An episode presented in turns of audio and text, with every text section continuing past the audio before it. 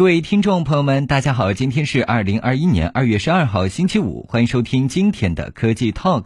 最火热的资讯、最犀利的评论、最深度的探讨都在这里。本节目由蜻蜓 FM 独家制作播出，喜欢的朋友可以点击右上红心收藏。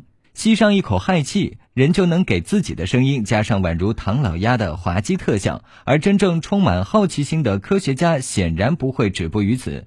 只是人类自己玩多没意思，为什么不让鳄鱼也吸一下？是的，让鳄鱼吸氦气，他们不仅做了，还发了论文，还获得了2020年搞笑诺贝尔奖声学奖。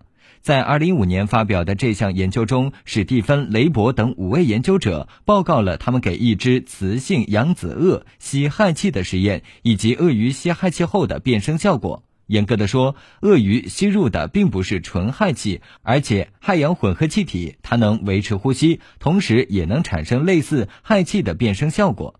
研究者们让被试鳄鱼单独待在一个密封的小舱内，向其中通入空气或氦氧混合气，并分别记录下了两种情况下鳄鱼发出的声音。作为一本正经的科学研究，让贝氏鳄鱼吸氦气是为了了解共振在它们发声中的作用。吸入氦气时，人的声音会变成尖锐奇怪的卡通音，在这个过程中，声带本身产生的振动频率并未改变，而被改变的是发声腔中的共振。当发声腔中的气体由空气变成氦气时，共振频率提高，使得高频泛音被放大，声音听起来就显得又高又尖。利用这种研究方法，可以将声带本身的振动与共振区分开，了解共振对声音的影响。在鸟类的歌声和人类语言中，声腔共振都起着非常重要的作用。而至于鳄鱼嘛，之前没人研究过，于是这项对于鳄鱼发生共振的吸氦气研究就诞生了。结果显示，虽然听感有些微妙，但吸了氦氧混合气体的鳄鱼确实出现了和人类类似的变声效果。随着气体成分变化，声谱中共振风的频率也变高了。看起来，声腔共振对鳄鱼的声音也有重要的影响。而知道了这个又有什么用呢？至少这对鳄鱼来说还是有用的。